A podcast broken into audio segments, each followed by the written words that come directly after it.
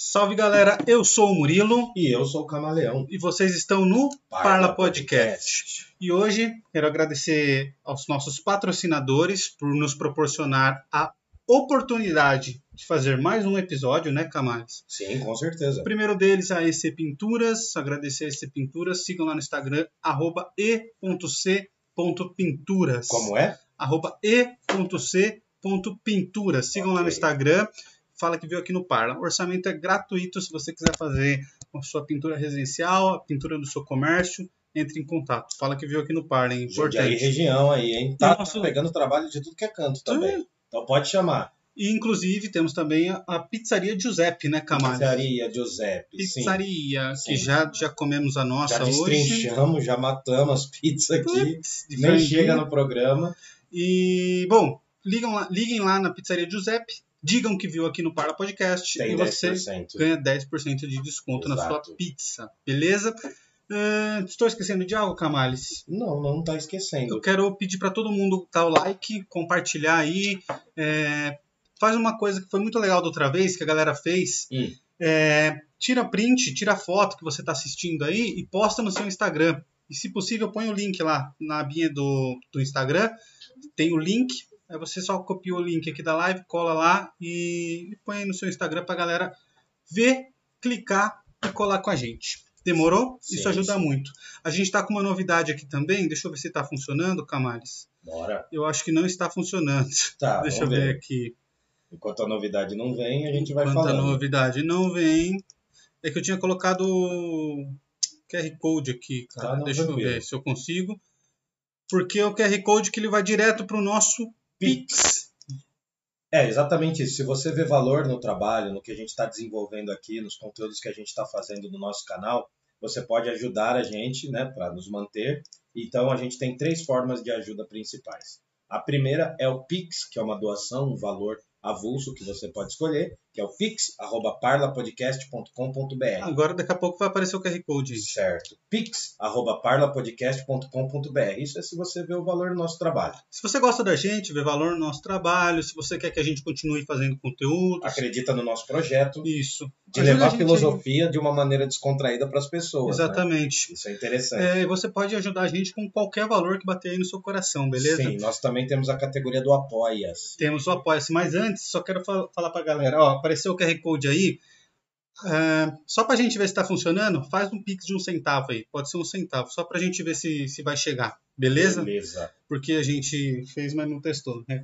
É, a maioria das coisas, aliás, a maioria das coisas que a gente está fazendo no podcast, desde quando começou, a gente é, é- é o trabalho mais kamikaze que eu tô fazendo. Os caras sem Porque- noção nenhuma. Aula, aula eu ainda sabia como é que era. Você Uhum. chega num lugar, você fala. Isso ainda dá. Mas podcast, nada. Foi, foi do Nada. zero, do zero, do zero. Informa- informações prévias, zero. Zero. Então, assim, se você acredita no nosso trabalho, doa um centavo para ver se está funcionando aí o nosso Pix. Nosso na hora de fazer, na hora que tiver engatilhado ali, se você quiser fazer mais, aí é o Fica seu vontade. coração, né, cara? Faça o bem. E qual é a outra forma de ajudar a gente? É através do Apoia-se, que é o apoia.se barra Parla Podcast. Que é uma forma de você se tornar membro do nosso canal e fortalecer mensalmente o nosso trabalho. Isso. Tem um apoio a partir de cinco reais mensais. Tudo bem? É isso também. Isso é muito legal, cara. Mas tem uma forma que é inevitável. É Essa não tem melhor de. Essa não dá para desculpar. Qual que é? que é basicamente você assistir o vídeo, compartilhar, curtir, comentar, criticar, discordar, que mais? Você pode reclamar também. Cara, comentar, mesmo, Isso. não, não, não só no chat aqui. O chat a gente vai ler, vai responder todo mundo, mandem perguntas, Exato. mas comentar nos comentários mesmo, na aba de comentários. Isso é importante também porque o YouTube entende que tá rolando engajamento no nosso vídeo aqui e aí ele empurra para mais pessoas. O like também tem essa função, beleza? Exato. Espalhar Então, os nossos vídeos. Faça os dois. Beleza. Bom, quero dar um salve pra galera que já colou aqui, vai ser Pinturas, boa noite, a Elisete, Boa noite, boa a Gabi. Tedeschi, um beijo. O Yuri da Paz já mandou aqui um Fala Manos, vou doar um Yuri. Cents. Salve, Yuri. Vai ser um Cents mais bem gasto. Isso, da sua vida. da sua vida, exatamente. Certo? Bom, e hoje nós vamos falar de Dostoiévski. Hoje a gente pretende fazer uma live um pouquinho mais curta, né? Um modelo Sim, novo que a gente está querendo Sim, fazer. Sim, E visando trazer mais pessoas, né? sim, também. Então vamos lá, Camales, a gente já gastou aqui cinco minutinhos na introdução. Ah, certo. Nós vamos falar de Dostoiévski hoje, né? Dostoiévski hoje. Isso, isso. É um cara que ele não é um filósofo, mas é um putz escritor, né? Então, ele é um escritor filósofo, um filósofo escritor, é difícil definir por quê. Uma das coisas que essa conversa de hoje vai servir é para a gente entender também um pouquinho do contexto russo. Pô, isso é Dá para legal, entender cara. um pouco. A gente está entrando agora numa Rússia do século XIX, né? A gente está aí entrando em 1821, que é o ano de nascimento do Dostoiévski, e ele vai falecer em 1881. Ele vai aí viver quase que 60 anos da vida dele. E aí o que, que acontece? Na Rússia do século XIX, a, a filosofia era uma das coisas perseguidas, digamos assim, no Império Russo, né, que a gente chama. Então, muitos dos escritores, eles meio que disfarçavam algumas teorias filosóficas e científicas por meio da literatura, Uhum, deixa eu arrumar o budinho aqui, porque certo? o Pix, Budinha? o Pix ficou bem na. Ah, no rostinho os do que não tá vendo. Ah, então, por isso que ele não tá vendo. Ó. Nós temos Deixa três budinhas Tem que trazer aqui. mais pra cá um pouquinho. Mais? Mas. Nossos budinhas. Esse budinho aí é uma obra de arte feita pela Adriana que tá Oh, bom. Um abraço aí para Adriana Schiassi. Ela pinta esses budinhos aí, cara, Certo. e ela vende no precinho, Precinho. no precinho. Beleza. Deixa eu ver. Acho que Fechou. até foi muito agora. Vamos pôr mais pra lá de Aí, novo. os budinha. Os budinha. Aí. Aqui, Aí, aqui e isso. aqui. Como é o nome deles, Camales, que você falou? Não. Salário mínimo. Esse aqui já- Qual que é o nome dele? Qual que é- Eu não tô vendo. Não vê o azul. Esse aqui é o salário mínimo. Isso aqui é salário de professor. O que é isso aqui? Eu não ouço. Não ouço? É... O que, que eu posso falar? Não, mas esse, esse aqui é é nossa, as pessoas que estão nos assistindo, salário de professor, é... o público do Parla. briga de casal. E esse aqui não pode falar, não né? pode falar. Não pode falar. Então, eu não sei. É... Não como, né? Não tô comendo, porque eu vou ao mercado e gasto muito. Putz, Então é não dá pra comprar as coisas, então nem come, né? Exatamente. Bom, Então é isso aí. então falamos aqui dos Toyo, como foi a vida do Toyo. Vamos falar, Vamos falar, ainda, né? não falou ainda, né, filho? Então como foi, Camales, a Não, vida então. do, dos To? Resumindo aqui, basicamente, ah, quando a gente fala da Rússia no século XIX, a gente está falando do Império Russo. Uhum. Muitos daqueles problemas que nós estamos vendo agora, na Ucrânia, na Bielorrússia e em outras regiões ali, né, na Crimeia, já teve na Chechênia também. Todos esses problemas é um problema histórico da Rússia, porque a Rússia, desde o século XVII, ela já tem um trabalho de expansão do seu território. Uhum. O Dostoiévski ele nasce numa família que não é tão pobre, mas também não é tão rica. O pai tinha certas propriedades de terra e aí ele vai nascer numa família. O pai dele é médico, mas é um médico para para as questões mais pobres, assim, para as pessoas mais pobres. É um médico que cuidava das crianças mais pobres e, sobretudo, crianças. Assim, ele tem um Mas hospital. por uma questão de caridade mesmo ou por uma questão de. por uma questão de que a Rússia era muito pobre. Ah, todo mundo era pobre. A Rússia era, um- era- não era pobre, né? Porque tinha uma das famílias mais poderosas, que são os Romanov, Ah, mas os caras eram os donos da Então, eles Rússia. eram os né? donos da Rússia, né? Eram os era o imperador, o czar. Sa- É daí que vem a, pala- é, a palavra czar, inclusive, vem de César. Ah, é. É, é César e Kaiser. isso, né? Já falamos, porque assim, na Alemanha é Kaiser, não é a bebida, e na Rússia é czar, ou czar, né? Enfim. E é o título de nobreza para o imperador. E aí, então, essa família Romanov tem poder pra caramba. Tem uma série deles no Netflix Os Últimos que chama. Os Últimos Kizares. Eu ia trazer o livro que inspirou essa série, mas você ia brigar comigo, que eu não posso trazer livro. Você pode trazer livro. Tá brigandinho comigo, tá bravinho comigo. Você- Tu tá bravinho, é? Você quer fazer igual o o Pondé, encher de livro que aqui? é, Pôr que um monte de é, livro aqui? É, que que eu que Pô, eu pra mostrar é. que leu livro. Não, não, não, não. Que pondel que tá me tirando, irmão? Não precisa, É. a galera já sabe que você leu. Não, não, não. Então, aí o que que acontece? Fala aí no chat, vocês acham cafona encher os bagulho de livro assim? não, tipo, fala que não. você não vai abrir o livro, os caras que estão assistindo não vão ler o livro que tá aqui. Aí não precisa do livro Mas aqui. é um estímulo, é um estímulo sensorial. Ah, vá. Eu tô inventando agora, é um estímulo sensorial, é. É, prosopopeia flácida para calentar bovinos. Isso, foca aqui, ó, no salário mínimo, ó. Do salário mínimo, não tem. Manda aí no chat, vocês acham cafona ou não? Um livro, um monte de livro. Acha nada, acha nada. Vamos ver Bom. o que o chat fala. Bom, o chat, a voz do chat, se tá na internet é Se tá verdade. na no internet é chat verdade. Não, mas aí o que que acontece? Para resumir, o Dostoevsky nasce numa família muito humilde, o pai dele é médico, sobretudo médico num hospital de indigentes, numa região próxima a Moscou. Moscou já é uma das grandes cidades russas, só que a gente tem que entender um detalhe. A cidade que se torna a capital cultural da Rússia é São Petersburgo. São Petersburgo. É a cidade que é feita por São Pedro, Pedro o Grande. Ah. Na verdade é Pedro o Grande, que é um dos imperadores, e aí acaba se tornando São Petersburgo. o Pedro era um, de foi um czar? Foi, foi um dos maiores também. O Pedro, no século XVII, ele moderniza a Rússia e ele constrói essa cidade meio que num, num pântano, né? Essa cidade vai ser muito importante, inclusive, para a vida do Dostoiévski, que eu vou falar. E aí, para resumir, a Rússia é um império gigantesco, tem Moscou como capital, lembrando que antigamente, lá na Idade Média, Kiev já tinha sido o grande centro cultural da Rússia, né? Tem o- a Rússia começa a se formar com os Rus de Kiev, né? Que é dessa região aí que hoje é na Ucrânia. Enfim, só para a gente resumir, e aí o Dostoiévski tem uma infância bem simples tal. É que é difícil falar que ele é pobre porque ele não é totalmente miserável. Na Rússia, ser miserável era ser mujik. Que o mujik é o cara, o servo do campo. Hum, É o cara que trabalha nas propriedades dos senhores. O pai do Dostoiévski, ele tinha umas certas terras lá. Ele É. tinha uma certa herança. Inclusive, ele vai ser assassinado. O pai do Dostoiévski vai ser assassinado na propriedade dele. E aí ele também tem alguns irmãos, enfim. E a vida do Dostoiévski é uma baita desgraça. Logo, na juventude, aí ele vai para Moscou para estudar engenharia. Né? Ele vai servir aí a engenharia militar. Ele vai fazer parte desse campo. E, bom, ele vai, desde muito jovem, vai desenvolver uma aptidão para escrita. Só que isso só vai se maturar ali pelos 22, 24 anos. Tudo bem? Ele tem alguns detalhes que eu acho que é importante falar. O Dostoiévski ele vai desenvolver um problema, né? Muito lá na frente, mas que já vem da infância, que é a epilepsia. hum. Ele vai ser um epilético, da mesma forma que o Machado também tinha esse traço. E outra coisa é que o Dostoiévski era viciado em jogos, em roleta. Sério. Ele era do carteado, do baralho, da malandragem. Da jogatina. Da jogatina, isso, da jogatina.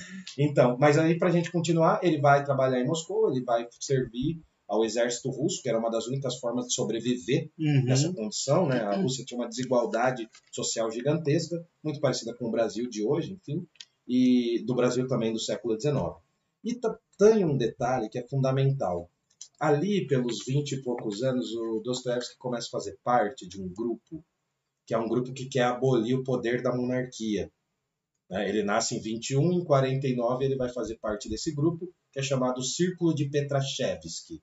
Esse movimento vai ser fundamental para a vida dele. Ele vai fazer parte de um grupo que quer a queda do monarca, do czar. Só isso. Né? Já Ah, gosto. Aí tem, tem dois detalhes que são importantíssimos para a gente entender a vida do povo russo e a vida do Dostoiévski. Nos anos de 1860, um dos imperadores ele vai abolir a servidão.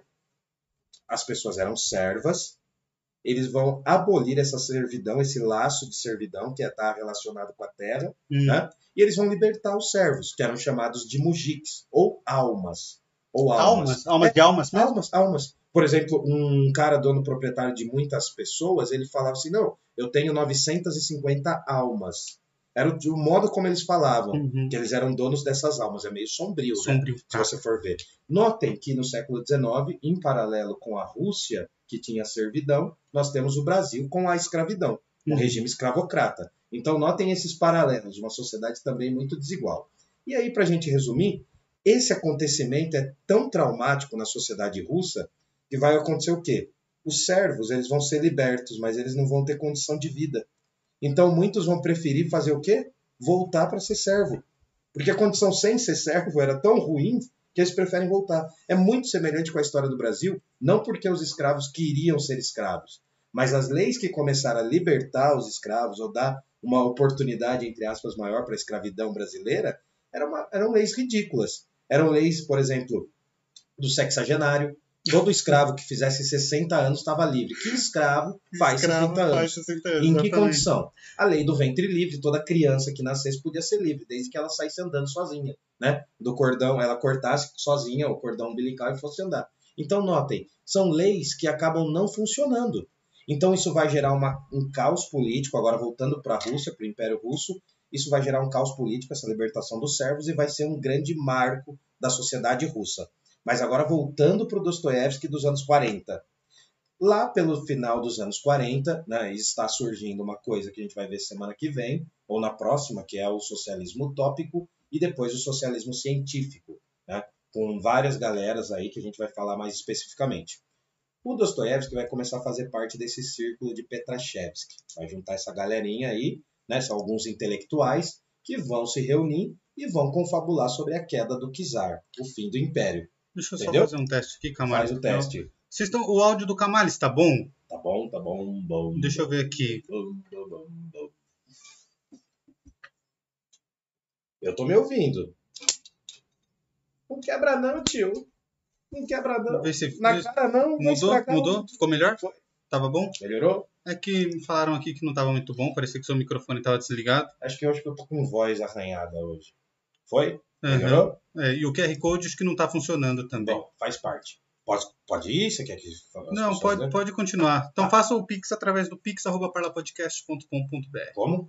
pix.parlapodcast.com.br. Alright. Bom, então para resumir, o Dostoevsky vai fazer parte desse círculo, é o círculo de Petrashevsky, como eu já falei. Petrashevsky era um cara, tá? Os nomes são difíceis mesmo. E aí o que acontece? Ele vai ser pego nesse grupo. Aí vai rodar, né? Vai ser considerado subversivo, todas aquelas coisas. Quando ele roda, ele não roda de qualquer jeito. Esse grupo vai ser condenado à morte. E todo mundo vai pro paredão. Acho que, se não me engano, se não me engano ele, é, ele é sentenciado em abril de 1900 e qua- 1849 e em dezembro ele vai ser condenado à morte. Em São Petersburgo já. Ele mora, ele sai de, de Moscou e vai para São Petersburgo. E aí o que, que acontece? Na hora da morte dele, imaginem só, né? Eles, os russos, tá no, no, no, no delicioso inverno da Rússia, né? Uhum. 22 de dezembro da Rússia. Ah, esses homens, ah, mais ou menos, se eu não me engano, são uns 12 ou 13 homens. Eles são colocados numa carruagem, vão até o centro de São Petersburgo. Eles colocam uma roupa branca, colocam uma cruz ortodoxa, que faz parte também da religiosidade dos russos, né? Esse é um dos problemas também para a gente entender a Rússia de hoje, a questão da religiosidade cristã ortodoxa. Coloca uma cruz ortodoxa nele, e aí ele é o segundo, da segunda fileira. Na hora que os caras vão apontar a arma, chega um cavalo com um mensageiro do Kizar falando: Olha, ah, essa pena de morte era só brincadeira. Nossa! Imagina a dor de barriga, filho. Imagina a dor de Ah, barriga. tinha Imagina, tudo aceitado. imagina o medo, cara. Imagina, ele vai falar, o Dostoiévski vai falar: Imagina você ter a sensação de que você vai morrer daqui 20 minutos, depois daqui 15, depois daqui 5. Aí foi um grande acontecimento na vida dele, mudou a experiência dele, porque a pena não é aplicada, mas ela é comutada. Ela é mudada para alguns anos de prisão e algumas idas na Sibéria. Também é bem tranquilo, né? Menos 50 Gostosinho, graus, menos Tem 60 graus. praia, Isso, praia geladinha, né? É, parece um, um freezer. dá até pra andar sobre o mar. E aí, é, e aí o Dostoiévski ele é preso numa fortaleza, numa fortaleza que é muito famosa em São Petersburgo, que é a prisão de Pedro e Paulo. Ela tem uma ponta de ouro assim, que os caras falam que é o dedo de Deus. Porque é uma ponta que, nossa, é magnífico assim, foi uma das primeiras coisas a serem construídas em São Petersburgo. Que legal. Eu tô falando tudo isso porque o meu sonho era para São Petersburgo em 2021, porque ia comemorar os 100 anos da morte do Dostoiévski. Mas agora, irmão, Agora, Agora não tá bacana o clima, tá, tá, tá tenso, tá tenso. Bom, pra gente resumir, o Dostoiévski fica alguns anos ali preso, tendo a permissão apenas de ler um livro, que é a Bíblia, né? Ele já era escritor, imagina para um escritor ele não poder escrever, ele não, quase não, não teve essa oportunidade, e ele lia um livro, um livro, que é A a Bíblia. Bíblia. E ele leu inteira, várias Ah, vezes, imagino. provavelmente. Além disso, ele tinha os relatos dos presos ali da galera que estava toda presa. Imagina, imagina a sensação, cara. Não é, não é um escritor comum, é um escritor que foi preso. Né? Não é qualquer atividade da vida. Isso muda a vida da pessoa. né? Aham. E depois de alguns anos de prisão, ele vai ser levado lá para a Sibéria, onde ele vai bater pedras no verão e vai limpar os vários lugares lá com o gelo. né? A Sibéria já existia, já era uma espécie, entre aspas, de campo né, de trabalhos forçados. Então, imaginem só a circunstância. E o Dostoevsky, em, em média, ele fica de 8 a 10 anos afastado da vida literária. Aí ele retorna. Mas imaginem como que ele retorna. Ele retorna Ah, outro. cheio Ele, de trauma. ele retorna conhecendo muito mais a Rússia. É quando ele está preso que ele tem o primeiro grande ataque epilético dele. Ele vai relatar pro irmão. Ele volta já casado. Né? Ele volta já casado. A mulher Ele casou dele... na prisão? Não, não.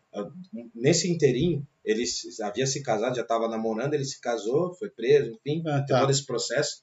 Quando ele volta, a mulher dele morre de tuberculose. Um dos filhos dele morre de tuberculose também. Caraca, que vida, hein? Eu tô te falando, é sofrência. Depois passa um tempo, ele volta a ser um escritor grandioso, começa a escrever as obras da segunda fase, que eu vou falar um pouco também. E por fim, lá no final da vida, ele passa a ser muito reconhecido e morre em 1881. Essa grande experiência de quase morte é o que muda totalmente a vida do Dostoiévski. É um dos grandes elementos aí que vai aparecer em todas as obras de maturidade dele. Então, basicamente, para entender a vida dele, tem gente falando e fazendo vídeos de biografias da vida dele. Vocês vão achar muito melhor do que isso. Hoje não é esse o ponto. Mas é um pouco da vida desse escritor russo que eu acho que ele não só é fundamental para a gente entender alguns aspectos da cultura russa hoje, como também ele é importante como um escritor, né, que é um dos mais lidos no mundo, que escreveu algumas das obras como mais importantes do aqui. mundo. Como essa. É, eu coloquei as, as, imagens das obras dele aqui. A hora ah, que você beleza. quiser que, que mostre, você me fala, eu ponho aqui. Beleza. A galera tinha dito que o seu áudio estava um pouco abafado. Arrumou? Veio. Agora eu mexi no, nos botões aqui. Eu acho que eu já até sei o que, que era. Provavelmente está certo agora. Tá. É... Tem algum comentário do chat aí? Tem, a galera falou que é cafona aqui, ó. É cafona? Trazer é, os livros? A, a Gabi, para ser justo, a Gabi Regado, hum. falou que não, que é zero cafona. Zero cafona, obrigado, Gabi. Já o Yuri falou assim: ó, se a pessoa ler, não acho que seja cafona. Você não vai ler. Não, eu não vou ler. Você já leu. Agora, se for só de cenário, igual algumas pessoas aqui usam, umas pessoas aqui também gostam de usar, é uma bosta. Então, não, mas não é de cenário, entendeu? Então você vai ler? Você quer que eu leia? Não, ele não, tá falando que ler. ou você lê ou é de cenário. Se for de cenário é uma bosta. Pô, não, mas eu queria mostrar o livro. Eu sou do time do Yuri. Não, pode mostrar. Beleza, beleza. Mas, mas deixar os livros aqui, assim, espalhado, essa é a minha luta, entendeu? Hum. Deixar os livros aqui espalhados eu acho porra. feio. É, polui o cenário. Não é mais bonitinho a obra de arte da Adriana, as hum. corujinhas aqui, símbolo da sabedoria. Aí um livro aqui, ó, só para mostrar que você leu o livro, e hum. um negocinho do Parno aqui. Entendi, tô sendo considerado um filisteu da cultura. Filisteu da, filisteu cultura. da cultura. Bom, beleza, então, vamos lá? Vamos falar das obras? Vamos falar, vamos falar. Peraí, deixa eu só ler aqui. Leia. A Cláudia falou que tá bom o áudio. Obrigado, Cláudio. Oi, tudo bem? Como é que você tá? Galera, ninguém conseguiu fazer o Pix através do, desse link aqui? Do... Se deu ruim, fala. Acho que tá aí, né, Camales? Aqui embaixo. Je ne sais pas, monsieur. Se conseguiu, manda aí. Eu vi que duas pessoas não conseguiram. Então, eu acho que tá quebrado mesmo. Bom, o Yuri perguntou, Camales, como era a relação entre os, os mujiques e os monarcas? Era uma servidão feudal? Praticamente feudal. A Rússia, no século XIX, ainda tinha laços que pareciam o feudalismo lá do século XIV. Esses mujiques eles não eram considerados né, seres da mesma categoria da nobreza. A Rússia, nesse momento imperial, ela tem uma pequena burguesia que, detalhe, não gostava de falar russo a maior parte da elite russa gostava de falar francês. Né? E aí o que acontece? Além disso, tem um sistema burocrático já. Né? Muitos dos intelectuais russos eles vão fazer parte dos sistemas, uh, uh, não, não político, mas administrativo.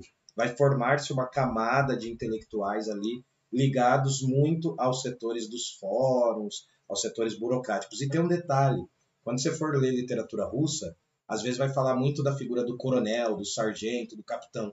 Os títulos militares né, em russo são iguais aos títulos de cargos públicos. Então, por exemplo, o escrivão ele vai ser provavelmente o, o soldado médio. Então, os nomes são equivalentes também. Tá uhum. bom? bom? É, a galera ainda tá falando aqui que não tá muito bom, cara. Melhorou? O que será que é, hein? Não sei. Eu mexi no volume aqui. É, tô falando Alô. que tá, parece que tá distante seu áudio. Vem pra perto. Ah, vou, ficar, vou colar aqui a boca então. Melhorou? Deixa eu ver. Tá, um, dois, tá tudo igualzinho ao meu aqui, cara. Não era pra estar tá assim. Deixa eu ver, deixa eu ver. Olá, allez Aqui, aqui a gente tá se ouvindo bem também, cara, né? Tá muito limpo o áudio. E. Fala aí. Oi, um, dois, três, testando um. Não, dois, realmente. Três. Deixa eu ver o negócio. Um. Quem sabe faz ao vivo, né? Deixa eu ver aqui o que, que pode ser. Eu acho que pode ser isso. Sujeira.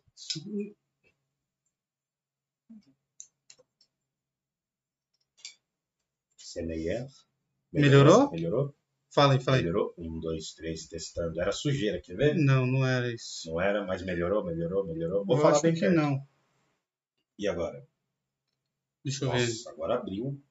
Vai, fala aí. Nossa senhora, tá muito power agora. Não sei o que, que é, cara. Um, dois, três, testando. Um, dois, três, testando. O Jundiaí não tem heróis. O Jundiaí não tem heróis. Um, dois, três, testando. Um, dois, três, um, dois, três. Ah, cara, não sei o que pode Vambora, ser, não. não sei. eu- Deixa eu ver aqui.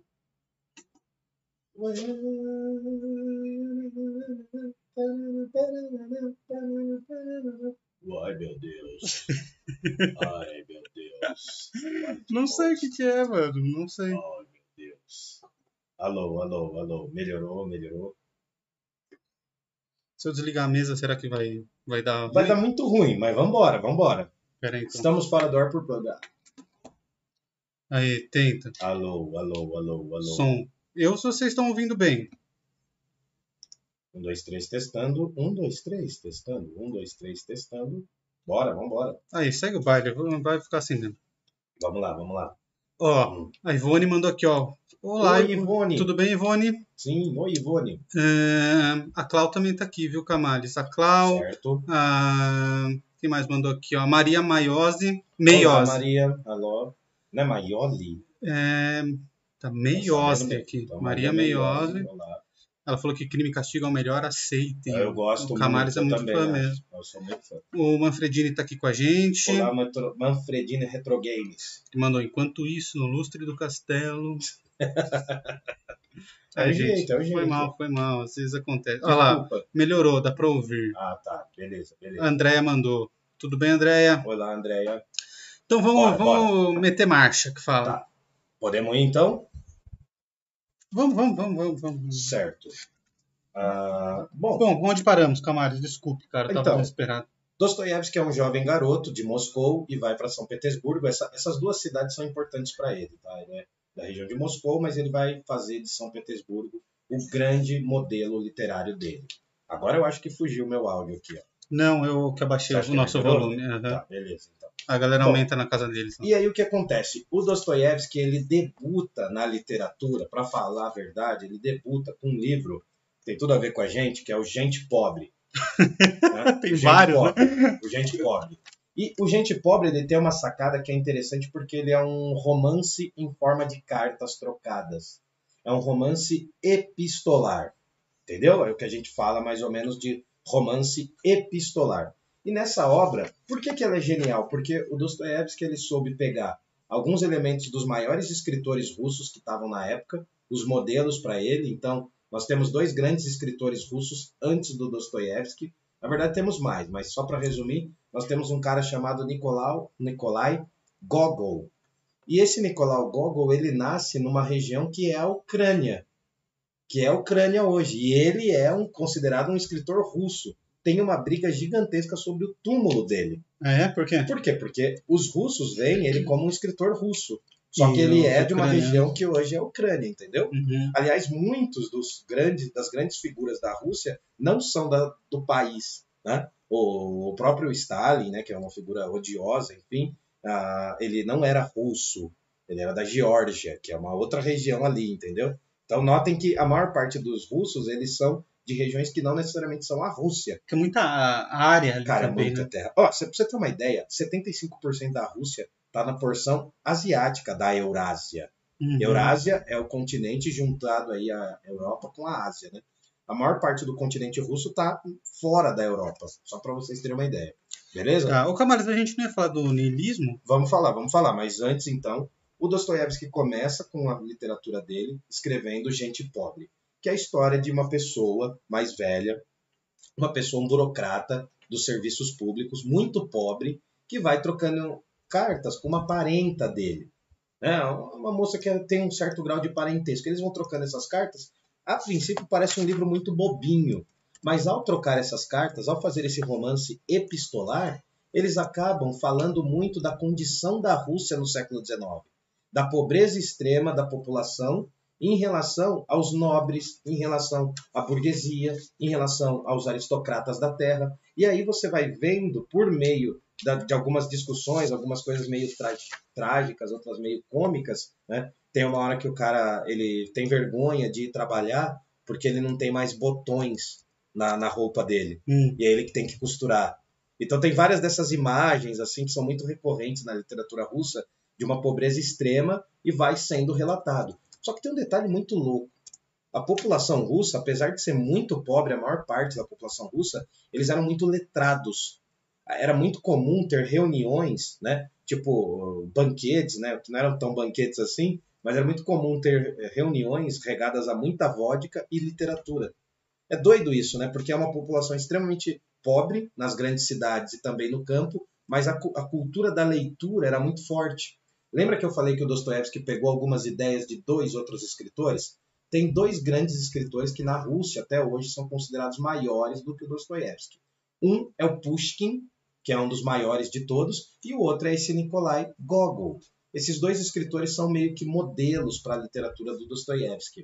Ele faz o Gente Pobre, faz um baita sucesso, né? é um livro que vai fazer muito sucesso. O maior crítico literário da Rússia da época ele vai falar muito bem do livro. Dostoevsky se torna um grande escritor aos 25 anos, imaginem só, ele se torna uma figura reconhecida nas grandes cidades, e aí ele vai ser considerado um dos maiores. Lembra que eu falei que ele vai começar a fazer parte daqueles movimentos políticos? Né?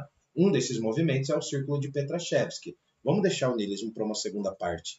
Vamos fazer um vídeo só do, do niilismo e Pode ser Nietzsche? do niilismo e- beleza, beleza. Aí a gente faz quinta que vem? Isso, daí a gente resume, fechado. Aí a gente fala só do, do Dostoiévski o- contra o Nietzsche Sim, e fala do niilismo e tal. Faz Fechado. esses, apesar dos pesares aí, dos sustos, tá tudo bem? A galera tá ouvindo Tá melhor? tudo bem, agora acho que, acho que melhorou. Melhorou um Bom, pouquinho mas ou se tá não na melhorou mesma? também é o que tem hoje, né? Ah, bora. Então vamos, Tá. vamos, vamos para as obras, Camales? Sim, eu estou falando do Gente Pobre. O Gente Pobre faz um grande sucesso entre a crítica literária, né? Que essa é uma das formas mais interessantes de se fazer sucesso na literatura, quando a galera gosta da obra. É. E, bom, aí ele lança o segundo livro.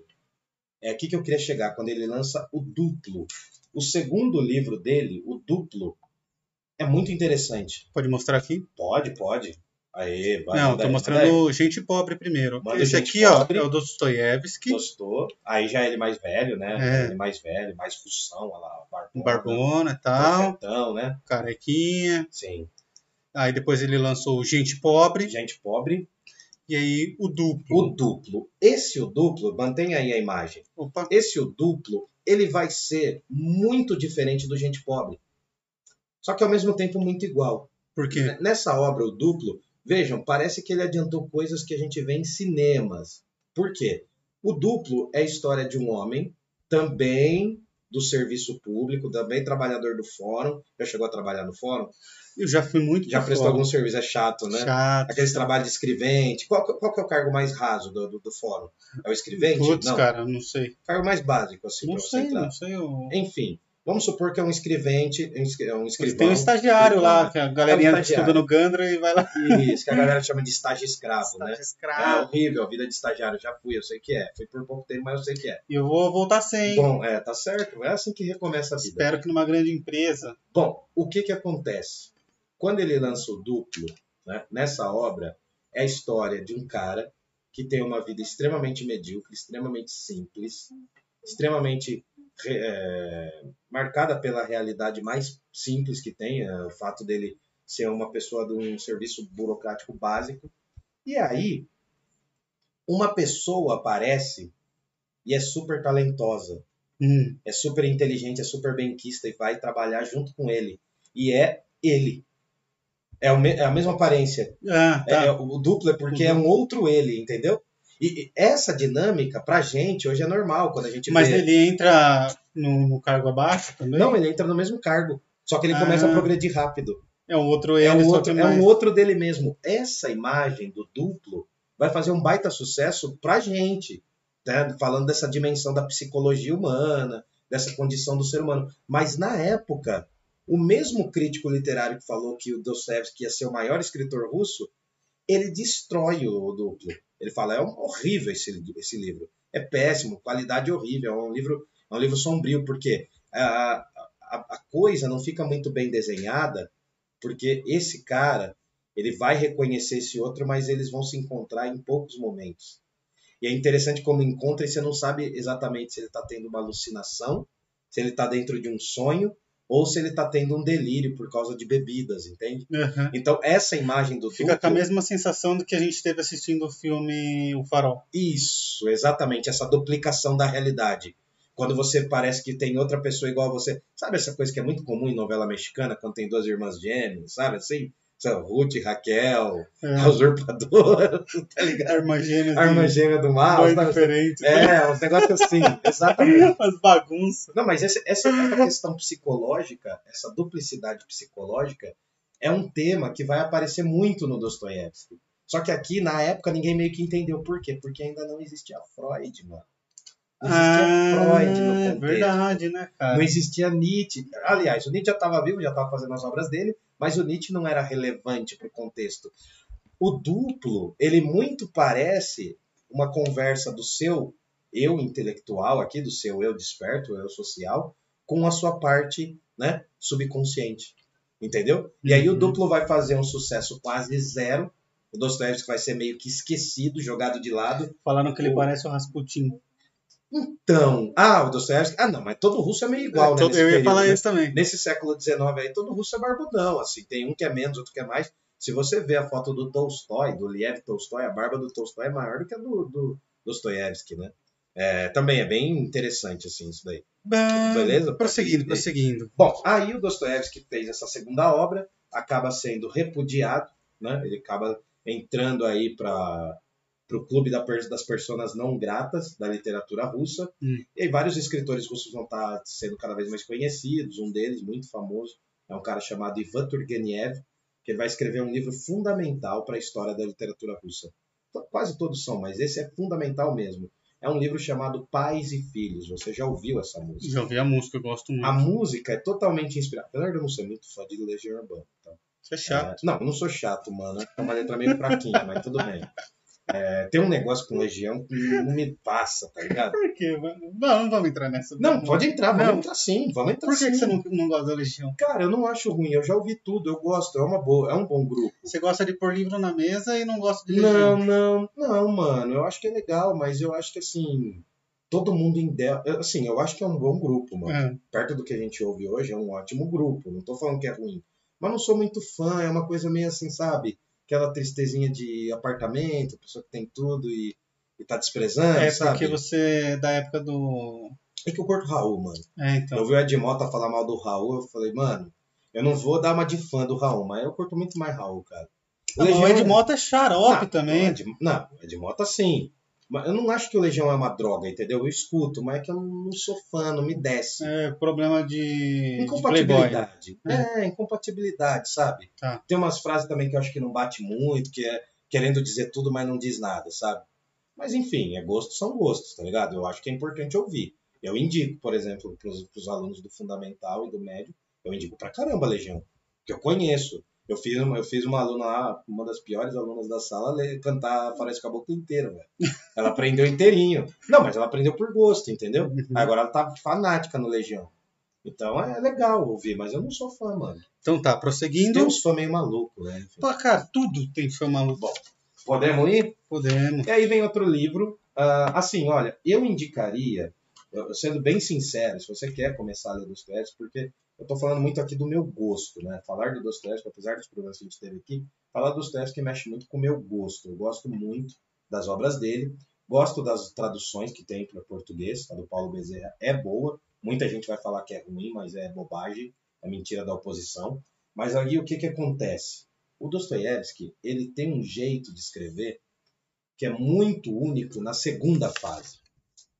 E aí, se você quer ler os livros russos, geralmente a gente pensa assim, nossa, literatura russa é tudo triste, dramática, todo mundo se xingando. Não. Tem uma parte da literatura, da literatura russa que é muito cômica, é uma sátira muito interessante.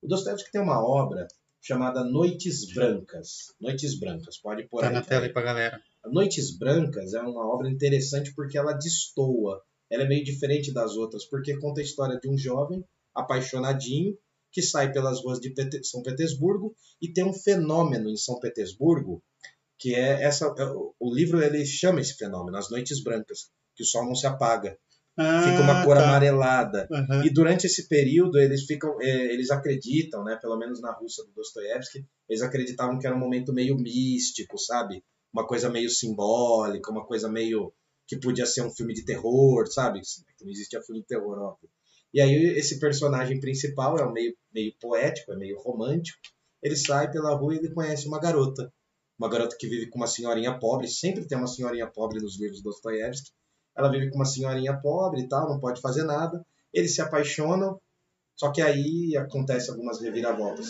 Se você quer ler um Dostoiévski mais fofo, mais romântico, começa pela Noites Brancas, né? Aliás, esse fenômeno do Noites Brancas foi o que inspirou o surgimento das viradas culturais, sabia? Sério? Não É. sabia, não. O- Por quê? Na época, acho que era o Serra, acho que era o Serra, Ah, prefeito, governo, sei lá. o governador? Ele, ele falou que ah, ele viu aquilo lá, achou interessante porque tinha alguns festivais. lá. Ah, E aí ele tentou trazer, assim.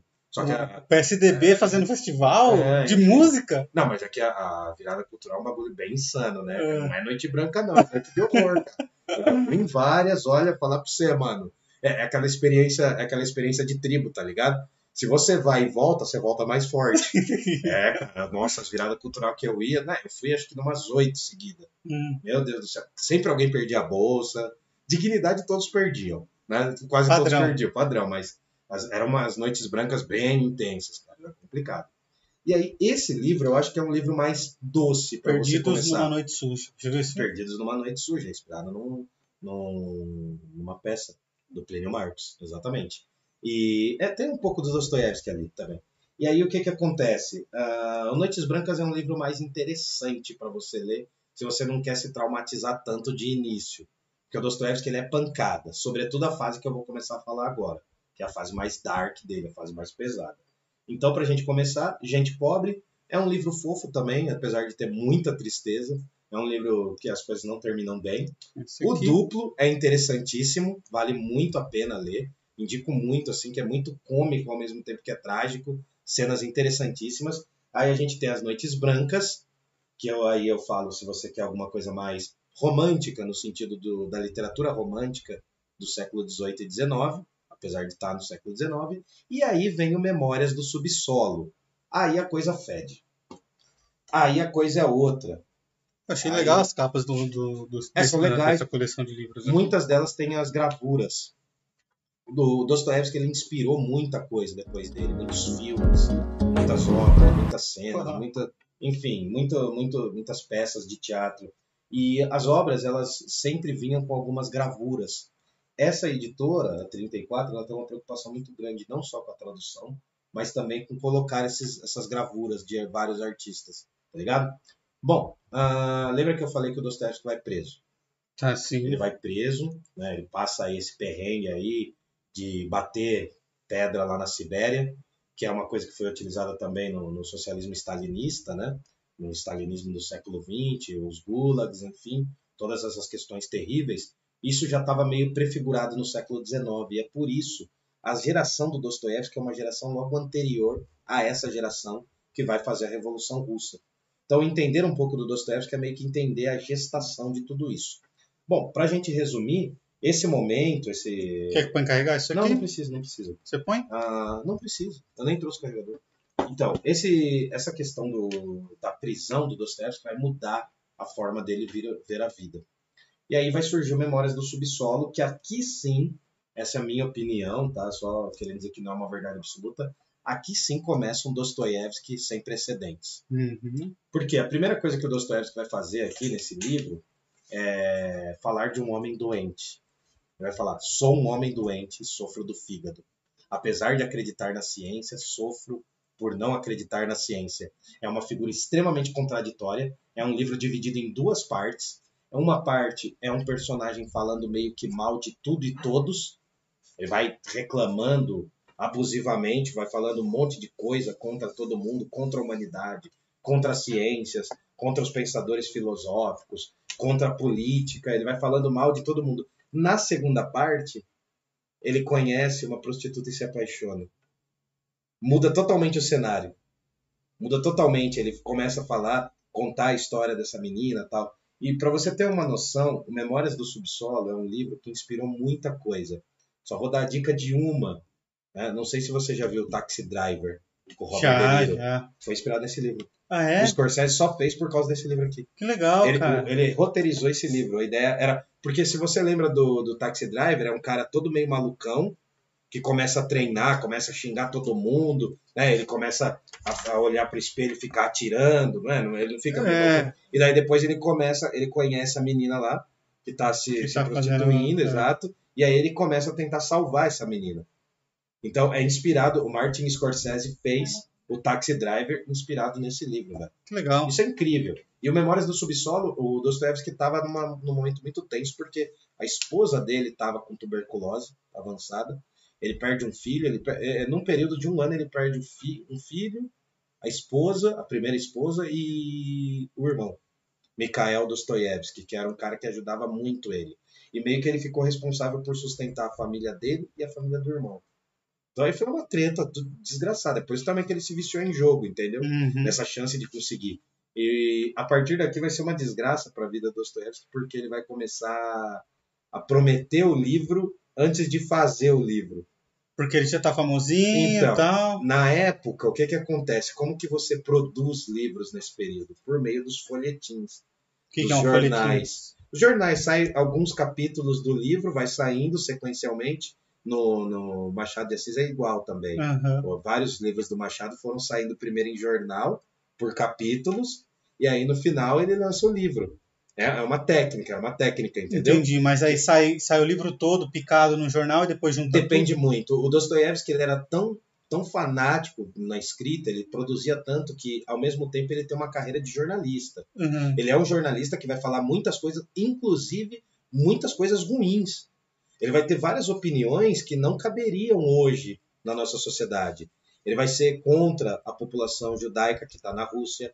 Uhum. Ele vai, se, ele vai se posicionar, ele vai ter algumas posições extremamente complexas em relação às mulheres, a condição das mulheres. Mas o que acontece? Tem um Dostoiévski que é ligado aos jornais. O próprio Dostoiévski ele funda um jornal literário em que ele vai colocar os textos dele, trabalhava pra caramba. É meio absurdo ver o quanto ele produziu e tanto quanto ele era desorganizado no início da produção. Entendeu? Uhum. Essa segunda fase, inaugurada, na minha humilde opinião, né, sigo alguns teóricos aqui, quando Memórias do Subsolo fica pronto, ele percebe que ele fez um negócio diferente. E é interessante porque quando você vai abrir o Memórias do Subsolo, tem uma nota, tem uma notinha de rodapé bem no começo do livro. O que, que tá É escrito uma, é na. uma notinha, uma notinha. Essa notinha foi feita pelo próprio Dostoiévski. Essa nota no Não vai dar início... pra galera ler? Não, não vai dar, mas só para mostrar se a galera se interessar. Ah, essa nota, ela muda totalmente a característica de como o livro vai ser interpretado. E o que, que tá escrito aí? Ah, é uma, ele vai falar de como é o personagem. Eu não quero contar para não estragar, entendeu? Mas não- Bom, conta aí. eu vou ler a primeira frase, né? Ah, bom, ah, deixa eu só achar aqui. Você vai me pôr para ler, mano. Eu sou tímido para ler. Bom, a primeira parte se chama O Subsolo. Notem, Memórias do Subsolo, ou Memórias do Subterrâneo, como já foi traduzido, esse subsolo é quase como um inconsciente desse personagem. Entendeu? Que está debaixo. É o subsolo. Ele começa com, ele começa assim: Sou um homem doente, um homem mau, um homem desagradável. Creio que sofro do fígado. Aliás, não entendo níquel da minha doença e não sei, né, ao certo do que estou sofrendo. Essas frases parecem absurdas e parecem corriqueiras hoje, mas isso foi uma ideia muito genial, uma sacada, porque ele começa falando mal do personagem e tem uma característica real. Aí a nota, ó, né, tanto o autor como o texto deste, destas memórias são naturalmente imaginários. É a nota que o Dostoevsky começa. Ele fala, ó, tanto o autor desse texto quanto o narrador são imaginários. Só que ao mesmo tempo ele está colocando algumas características extremamente reais No do personagem. personagem. E isso, na literatura, é visto como uma nova característica do realismo. E não tem como o autor ser imaginário. Não tem, então, é exatamente isso. Quando Dostoiévski começa a brincar com esses elementos, de falar do que é real e do que não é, ele está trazendo um novo patamar para a literatura. É nesse momento que os problemas dele vão ser sobre o quê? A perda de um valor moral universal que guia os seres humanos. O niilismo é isso. O niilismo é a sensação de que não há mais os valores que guiam a humanidade. É por isso que vão começar a surgir obras que vão questionar a existência de Deus. Não que o próprio Dostoiévski questionasse e não que ele deixasse de questionar a existência de Deus. Ele passou por várias etapas da vida dele, mas ele faz um diagnóstico de uma sociedade, de como seria uma sociedade sem valores universais. Em que uma, uma sociedade em que o valor como o bem e o mal não valem para todos. É por isso que surge essa crítica aos valores das coisas. O Dostoiévski vai começar a botar isso nos livros dele e a coisa vai ser diferente. Entendeu? Entendi. Sacou? Alguém É, aí- perguntando alguma coisa? Podemos ir? Não, não, ninguém tá perguntando. A Adriana falou que gostou dos Budas em cima da mesa. Valeu, Adriana. Foi ela que fez. Ah, valeu por fazer. E aí o Rafa Gastal, Gastardo mandou aqui, Mumu, seu lindo, saudades. Pô, Rafa, um beijo, cara. O seu lindo, olha lá. É, aí veio a bomba, né? Qual que é a bomba? O próximo livro. Hum, sim. Aí o Dostoiévski está refreado. Esse livro que está aqui, ó, né, Crime e Castigo, é o primeiro dos cinco elefantes. Esse aqui. Isso. O Dostoiévski tem cinco elefantes. É muito famoso, a gente costuma falar assim, porque são cinco obras gigantescas, quase todas com mais de 700 páginas. E são nessas obras que aparentemente são confusas para quem começa a ler. Ah, Crime e Castigo, talvez, se não é a maior, é a segunda maior. Eu acho que é o, é o livro mais lido do Dostoiévski, se eu não me engano, no mundo. É o livro mais lido dele. É o mais famoso. É o mais- que então. eu vi, já vi Não, aqui. não, é o mais famoso, mas é o mais lido também. É, Isso varia também. Tem o Idiota, os Irmãos Karamazov, mas enfim. Eu só tinha ouvido falar desse daqui e Hum. dos Irmãos Caramago. Então, o Crime e Castigo não é spoiler, né? Porque já está aí há mais de 150 anos. O Crime e Castigo é bem simples e ao mesmo tempo extremamente complexo. É a história de um jovem chamado Raskolnikov Que comete um crime. que comete um crime e vai sofrer um castigo. Acabou o podcast. É exatamente isso. Era isso que a gente se propôs a receber. Tchau, tchau, abraço, valeu. Não, porque assim, mas então, essa, é, essa galera, a gente tava conversando com isso, né? A molecada hoje não quer spoiler. Quando você ia assistir Dragon Ball Z, o que que acontecia? Você lembra? No próximo episódio, Goku vai morrer. Você já sabia o próximo episódio. E era legal mesmo assim, então não tem problema. O livro já tá dando spoiler no título Crime e Castigo. Né? Você faz alguma coisa e sofre a consequência. Só que seria muito óbvio não fosse o jeito do Dostoiévski colocar isso. Ele pega um jovem universitário, o nome Raskolnikov, esse Raskol significa divisão. A palavra é muito importante os nomes dos personagens. Né? O nome dos personagens de literatura russa são complicadíssimos, que às vezes aparecem completos, outras vezes aparecem na metade, enfim. Mas o Raskolnikov é um jovem universitário, estudante de direito, estudante de direito, que está na miséria. Na miséria. Está penhorando as coisas, está naquele típico vender o almoço para comprar a janta. Tá igual eu, então. Isso. Os Tamo, outros me assim. devendo não me paga. Então, olha, tá mandando em direto. Já tô mandando. Você tá falando de mim, né? Que eu tô devendo o show, né? Vai ter o show, né? Não, você não tá me devendo. Eu- Você falou que ia me pagar num dia e ainda não venceu. Não, ainda não venceu. é Até o dia 10 eu tenho, Até o né? dia 10. Então tamo aí, tamo Senão aí. eu vou mandar meus leão de chácara lá na. Tudo bem. Tudo bem. Os leões de chácara, você é o boi da chácara. Enfim, aí o que, que acontece? Não manda não, que já tem os leões lá. Eu, Eu vou falar pros seus vizinhos, dar um É, pau não, não, não, deixa quieto. Bom, vamos entender. Essa questão é importantíssima, a questão do dinheiro. É uma das grandes reflexões de crime e castigo. Mora na malota e não me paga. É, se eu morasse. Malota é um bairro chique daqui de Jundiaí, pra quem tá ouvindo de longe. Caralho. Eu moro na Malota. Que isso? Eu moro no centrão, velho, lá. Não, não você, eu tô falando a pessoa que me deve. Ah, aí já não, já não é comigo. Mas enfim, falando Toca, de dinheiro, toca. é um jovem, é um jovem de uns 22, 23 anos, muito bonito. Ele é bonito, o Dostoiévski faz questão de acentuar que ele tem uma certa beleza, para não mostrar que o mal é aquela coisa deformada. Você vai entender por quê. E aí ele é um jovem, inteligentíssimo, mas a gente pega o livro já com ele acontecendo. É uma cena muito legal, eu gosto muito dessa cena, eu me vejo muito, porque é ele tentando descer para a rua, mas a, inquil- a dona da casa tá lá embaixo. E ele tem que desviar dela para não pagar o não aluguel. pagar. Entendeu? É meio uma cena seu madruga. Mas é assim, cara.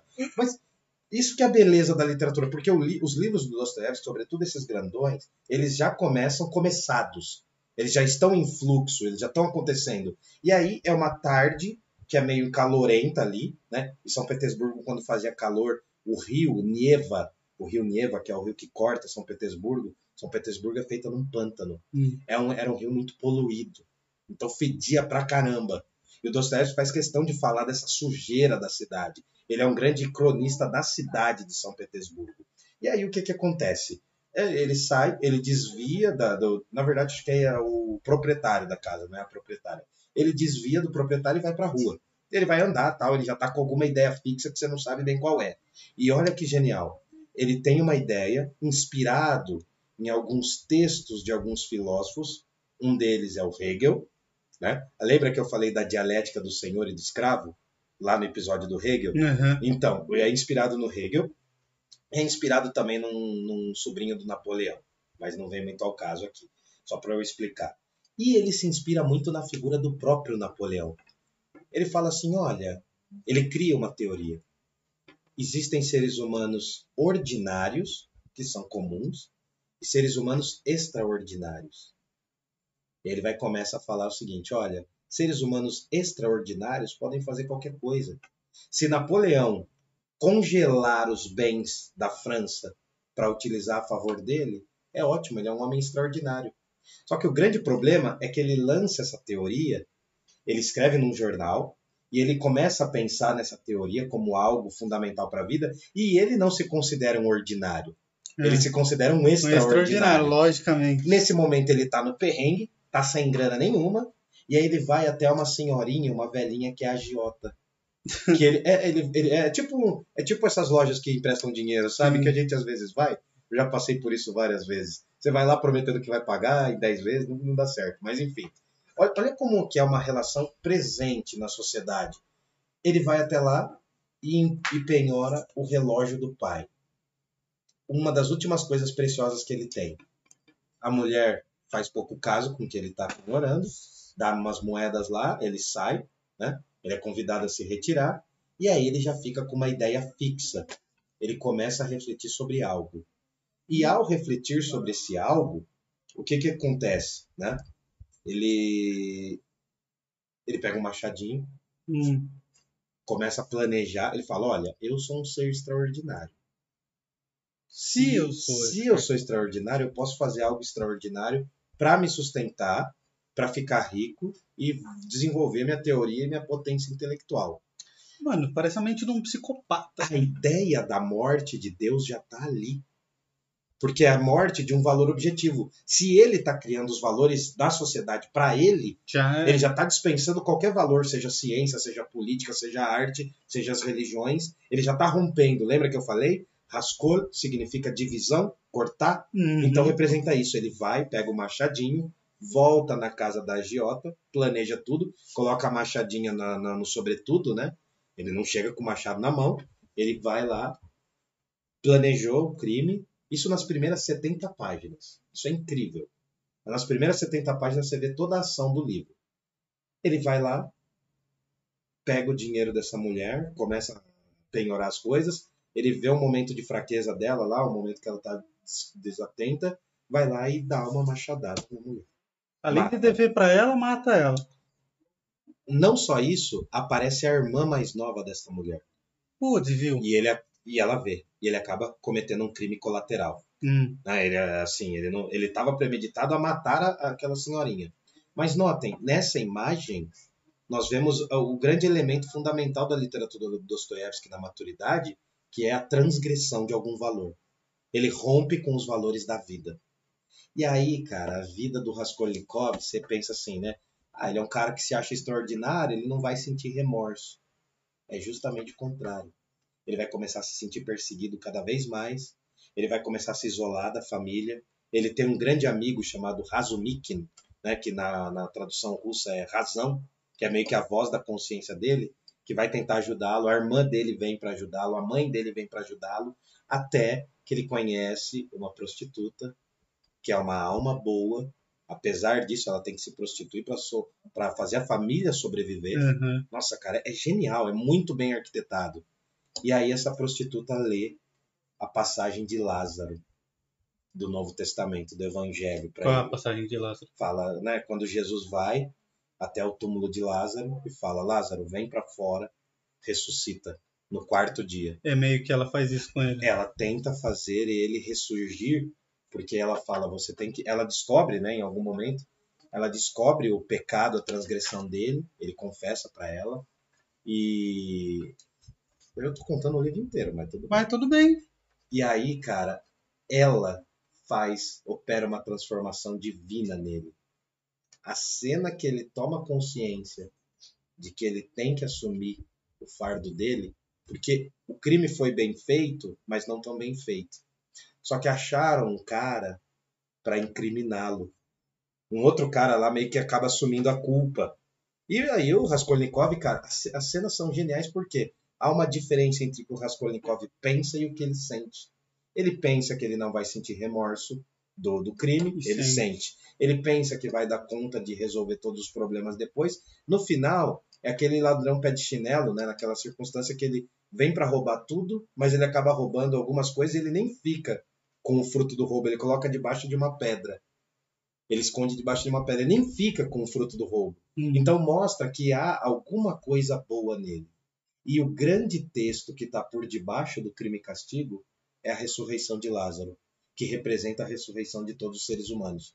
Mas no meio disso tem tantos personagens e tanta genialidade que é um dos maiores livros de todos. E não dá para contar o final. Né? Esse é o Crime e Castigo. É um dos meus favoritos. As últimas 30 páginas desse livro, cara, eu li meio que chorando, assim, sabe? Sério? Porque é incrível, cara. Porque, assim, uh, o Dostoevsky, ele consegue fazer, né? Uh, eu, le, eu não leio em russo, tá? Só avisando. Mas pela tradução, a gente vê que tem qualidade o texto, é óbvio. A gente vê que historicamente ele é determinante, porque ele consegue criar. Você nunca sabe qual é a postura do Dostoiévski no livro. Ele consegue criar tensões tão perfeitas nos parágrafos que você fala, meu, é genial. O modo como a mente do Raskolnikov vai se deteriorando, ele vai falando assim que ele vai ficando preso numa caixa de sapato, porque o apartamento dele era muito pequeno, devia morar no centro de São Paulo, né? E ele vai morrendo aos poucos, mesmo em vida. Tem três cenas que, assim, eu lembro e são emocionantes. Tem a cena da, da garota, que é a Sofia, que é, ela tem que se prostituir para sustentar a família. O pai é alcoólatra, né? o, o Raskolnikov conhece o pai dela, e aí tem um monte de peripécias, mas o que acontece? O Raskolnikov vai até a casa dela, ele tá com dinheiro na mão, e ele dá todo esse dinheiro. Ele dá lá 35 rublos, e ele nem lembra no outro dia que ele deu, depois de já ter cometido o crime. Essa é uma cena linda. A cena que ele se despede do melhor amigo dele, porque o melhor amigo dele vai começando a desconfiar que tem alguma coisa errada nele. Hum. E a cena que ele se despede do melhor amigo num pé de uma escada é de chorar, cara. E a cena final, que não dá para contar, né? Você tem que ler. Eu tinha um professor espanhol que falava assim: olha, vocês têm que ler Dostoiévski. Todo dia vocês vão ficar 15 minutos a mais no banheiro e ler Dostoiévski se você trabalhar. Você, em um ano você leu Dostoiévski. Ele falava: isso era maravilhoso. Vocês têm que sair da lógica que estão impondo a vocês, vocês têm que ler Dostoiévski. Por um tempo eu acreditei nisso, eu fui ler É. e deu certo. E, bom, não sei se a galera quer falar mais alguma coisa. Bom, tem as Tá- tá outras obras. É, Já estamos chegando no final? a gente já. Estourou os prazos? Já estourou um pouquinho Ô, aqui. louco, cara. já? Já, já passou uns uns 20 minutos do que a gente queria. Nossa, então vamos finalizar então com Tá. mais uma. E aí a gente deixa para falar do niilismo depois. Tá bom. E aí, então a gente vai falar. Na verdade, tem as obras dele aqui. Vamos passar rapidinho por elas? Sim. Depois de Crime e Castigo, tem O Idiota. Isso, não é a minha autobiografia e nem a sua. Mas parece muito você O na idiota- capa. É, então. mas é porque tem o, mas é porque tem o príncipe Mishkin. Aí o Dostoiévski faz uma pergunta genial. E se Jesus Cristo chegasse na Rússia no século XIX? Ele seria bem recebido? Seria assim. Seria bem É recebido? igual chegar hoje em São Paulo. É, então, e se Jesus Cristo voltasse hoje e entrasse nos templos religiosos, ele seria bem recebido? Essa é a pergunta que o Dostoiévski faz. Na base é isso. Por quê? O idiota nada mais é do que a história de um jovem puro, simples, né? Ah, não tão simples porque ele tem uma condição financeira, mas isso vai se resolvendo. E aí, qual que é a sacada? O Dostoiévski se inspirou em dois personagens para construir. Ele se inspirou em Jesus e em Don Quixote. São duas Mancha. figuras, isso, são duas figuras idealistas. Aham. E aí o que acontece? Esse jovem é um jovem epilético. Um Como jovem- ele. É, como ele. E aí ele acaba se apaixonando por um retrato de uma mulher russa maravilhosa chamada Anastasia Filipovna. Só que ao mesmo tempo, no meio da peripécia, surge uma outra mulher chamada Aglaia, que é o nome da minha Que é o gata. nome da gata. Né? é por isso que tem, é, cara, esse, os dois primeiros gatos que eu tive, um chamava Mishkin, que é o príncipe Mishkin, que é o personagem principal aqui, que é a descrição de Jesus. Quando aparece, fala assim, um olhar simples, é, é incrível assim, ele fala, ele vai contando as histórias. E o outro, o outro, a outra gata era Anastasia Filipovna, que era essa mulher que ele se apaixona. E assim, vai formar não é um triângulo amoroso, é um quadrilátero amoroso, porque vários homens vão tentar ficar com essa Anastasia Filipovna. Porque ela vai ser meio que vendida. É é uma história genial, cara. O final disso aqui, o final disso aqui é arrebatador, mano. Uhum. É como se você estivesse lendo os evangelhos. Leiam os evangelhos para poder ler Dostoiévski, você vai entender o que eu tô falando.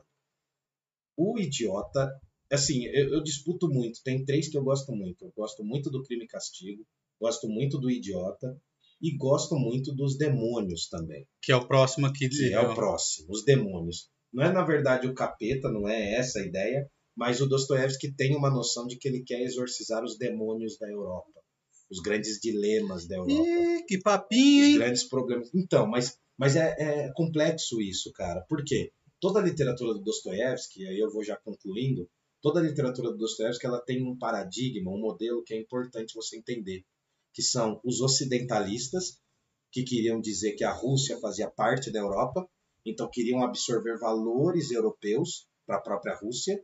Nós tínhamos os pan-eslavistas, que eram os caras que valorizavam a Rússia como algo único e que tinha que ser valorizado os valores, valorizado os valores é difícil, né? Que tinham que ser considerados os valores só do povo russo e no meio dessa briga tem a Igreja Ortodoxa Russa, que vai tentar ser um sinal anticatólico né, apesar de ser cristã também, um sinal anticatólico dentro do, do, do Império Russo.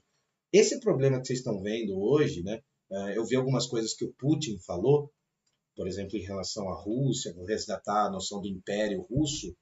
Essas, essas falas do Putin se remetem a dilemas do século XVII, do século XIX do século XVII do século XIX.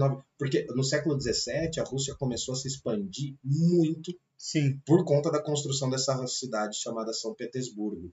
E o que que acontece? A Os Rússia... caras ficavam bem no meio de um lugar que todo mundo invadia, né? Então, então, a Rússia sempre se considerou como a nação, a nação não, que não é muito boa essa palavra, mas a Rússia sempre se considerou como o povo e a pátria, essa palavra também não é boa para o século XVII, mas enfim, a Rússia sempre se considerou o ponto fundamental que impediu a chegada dos, dos asiáticos, né, dos povos asiáticos à Europa.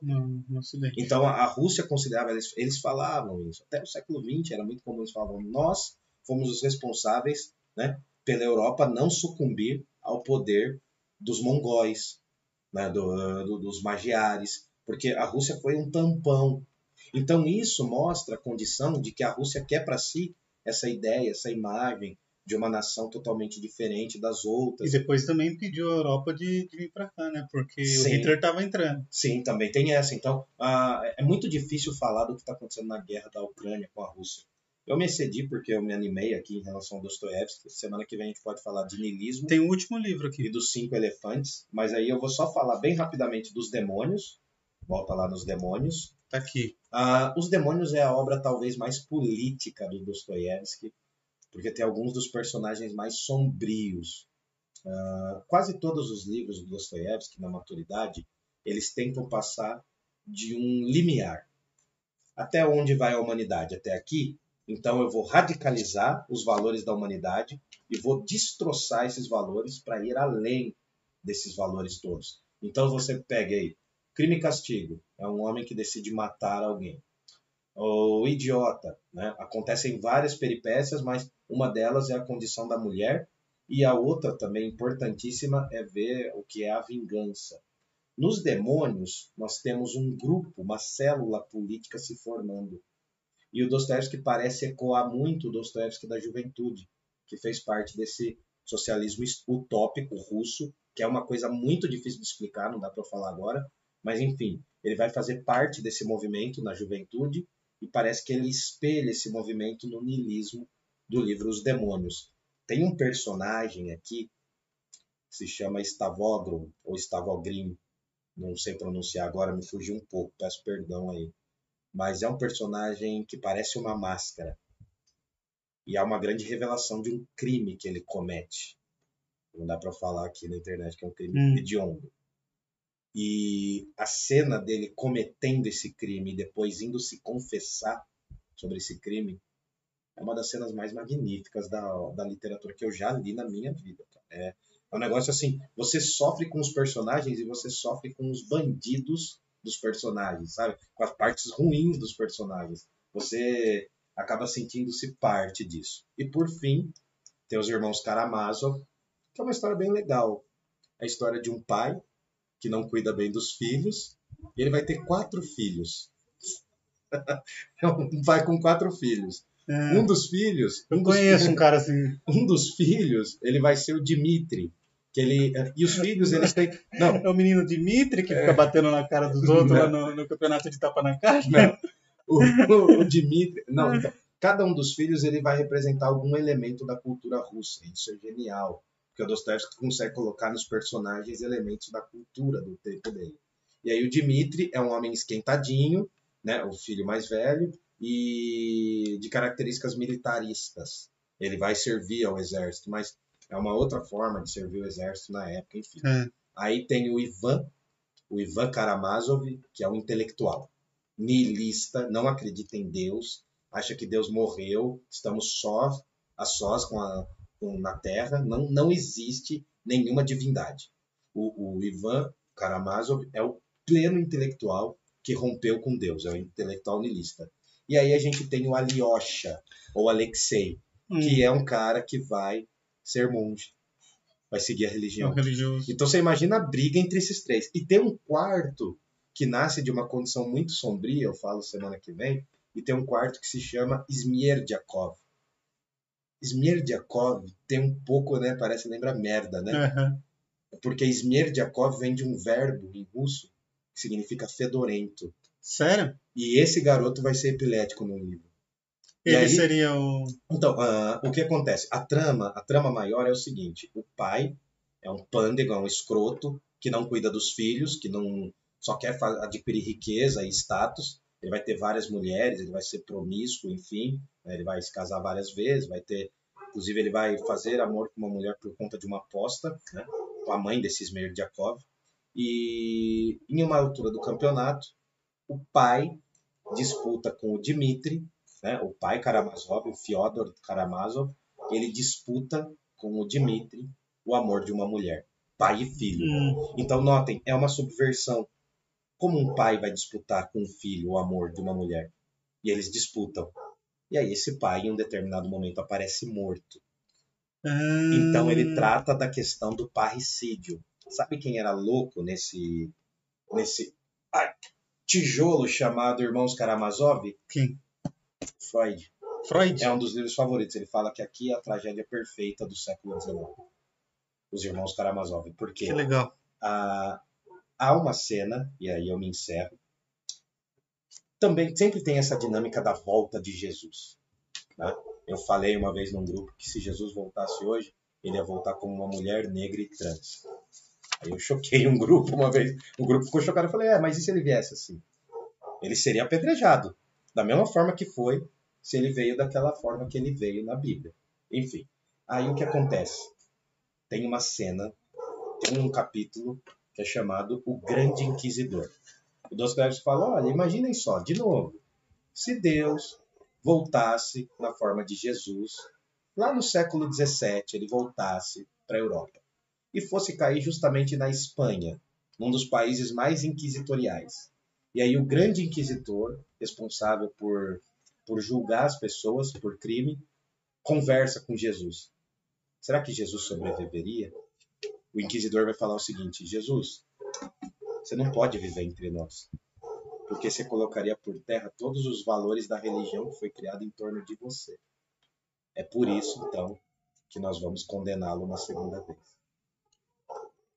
Era isso. Muito foda, muito foda. Não sei, eu sei que eu passei muito tempo. Passamos, passamos. Estamos quase em uma, uma hora e vinte e Ah, dois. perdão, era para ser 50 minutos, mas É, mas não fracassamos. Como, como já era esperado, para falar bem a verdade. É, vou ter que Mas é cortar isso. mais ainda.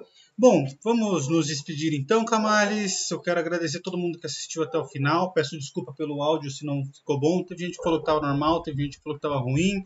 É, ajude a gente aí através do Pix, que é o pix.parlapodcast.com.br. Como? pix.parlapodcast.com.br. Se você vê valor no nosso trabalho, se você quer fazer parte aqui do, do, do Parla, ajude a gente a nos manter vivos, ajudando através do Pix. E não façam como Raskolnikov. Não faço.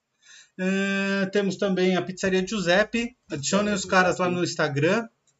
É, comecem a seguir lá. Fala que viu aqui pelo Parla. Quem puder pedir a pizza, peça. Fala que viu aqui no Parla. Tem desconto du- durante a nossa live. Se pedir durante a semana, não vai ter o desconto, mas tem os precinhos lá, né, cara? No precinho suavinho. Pra É. quem é de Jundiaí região. E fala que viu aqui no Parla para ajudar a gente.